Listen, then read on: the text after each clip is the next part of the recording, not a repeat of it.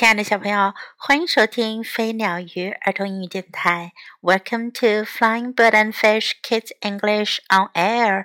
This is Jessie，我是 Jessie 老师。今天 Jessie 老师给大家带来的呀，是一个非常经典的绘本故事《The Tiger Who Came to Tea》。老虎来喝下午茶。这个绘本呀，来自于英国著名的绘画家 Judith Kerr。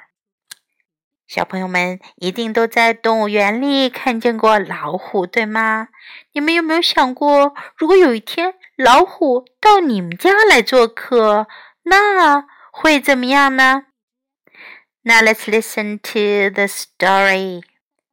The tiger who came to tea written and illustrated by Judith Kerr. Once there was a little girl called Sophie, and she was having tea with her mummy in the kitchen. 从前有个小姑娘叫做苏菲，她正在和她的妈妈在厨房里喝下午茶呢。Suddenly, there was a ring at the door. 突然，外面有人敲门。Sophie's mummy said, "I wonder who that can be." 苏菲的妈妈说：“我想知道这会是谁呢？”It can't be the milkman because he came this morning. 不可能是送牛奶的人啊， 因为他早上来过了。And it can't be the boy from the grocer because this isn't the day he comes. 也不可能是杂货店送杂货的男孩，因为这不是他该来的日子呀。And it can't be Daddy because he's got his key. 也不可能是爸爸，因为 爸爸有钥匙呀。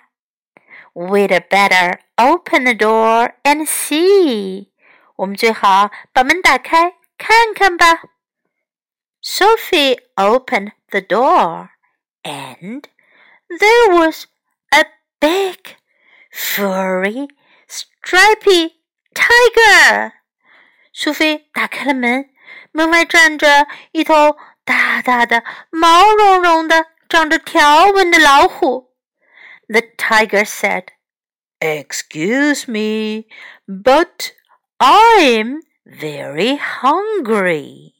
老虎说：“对不起，打扰了，可我很饿。Do you think I could have tea with you？”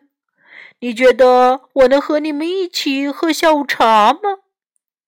Sophie's mommy said, "Of course, come in."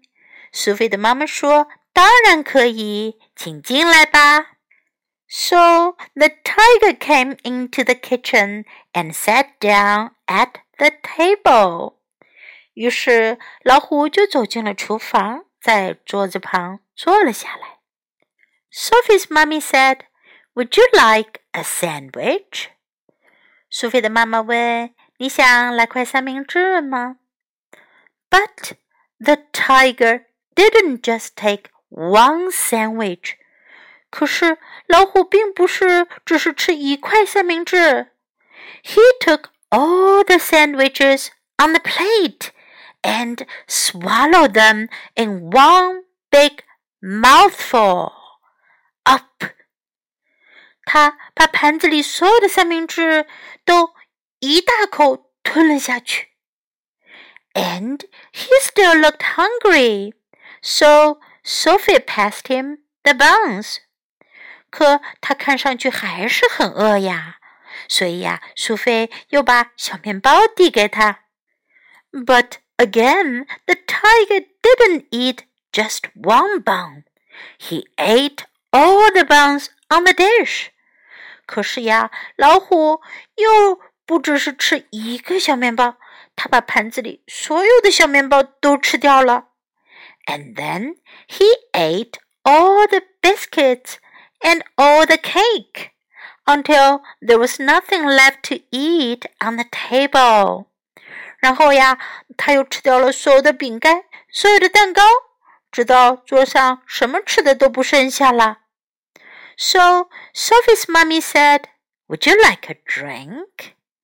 于是呀，苏菲的妈妈就问了：“你想来点喝的吗？”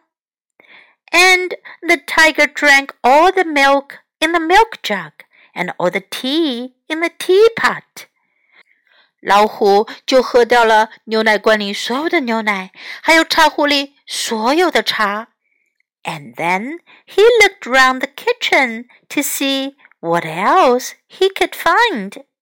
然后呀，他就在厨房里到处找啊找啊，看看还有什么他能吃的没有。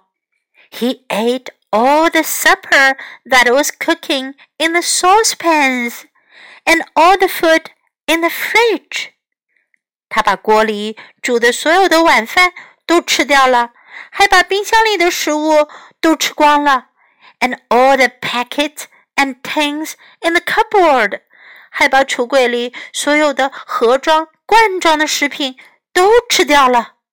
And he drank all the milk and all the orange juice and all Daddy's beer and all the water in the tap. 他喝掉了所有的牛奶，所有的橙汁，爸爸所有的啤酒，还有水龙头里的水，也都被他喝完了。Then he said, "Thank you for my nice tea. I think I'd better go now." 然后他就说了：“谢谢这顿美味的下午茶，我想我该走了。” And he went.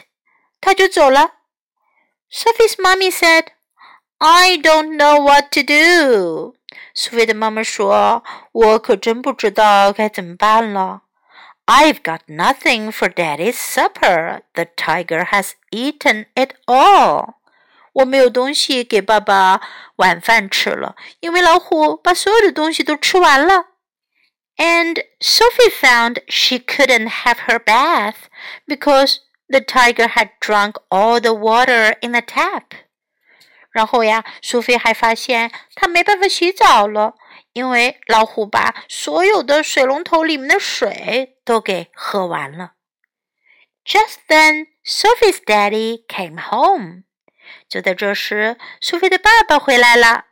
So Sophie and her mummy told him what had happened and how the tiger had eaten all the food and drunk all the drink. 于是呀，苏菲和妈妈就告诉了爸爸发生的事。 老虎是怎么样把所有的食物都吃掉，把所有的饮料都喝完的？And Sophie's daddy said, "I know what we'll do." 苏菲的爸爸说：“我知道我们该怎么办。I've got a very good idea. 我有一个很棒的主意。We'll put on our coats and go to a cafe. 让我们穿上我们的外衣，去咖啡馆吧。 So they went out in the dark, and all the street lamps were lit, and all the cars had their lights on, and they walked down the road to a cafe.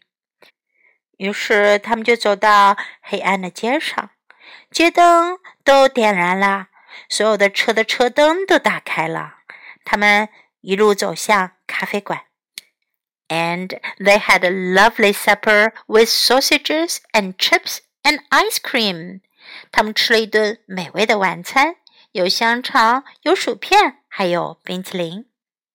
In the morning, Sophie and her mummy went shopping, and they bought lots more things to eat. 到了第二天早上，苏菲和妈妈去购物，他们买了好多好多吃的东西。And they also bought a very big tin of tiger food in case the tiger should come to tea again. 他们还买了一大罐的虎粮，万一老虎再来喝下午茶的话，它可有东西吃了。But he Never did。可是老虎再也没来过。 小朋友们， 今天的故事讲完了。Do you like this story？你们喜欢这个故事吗？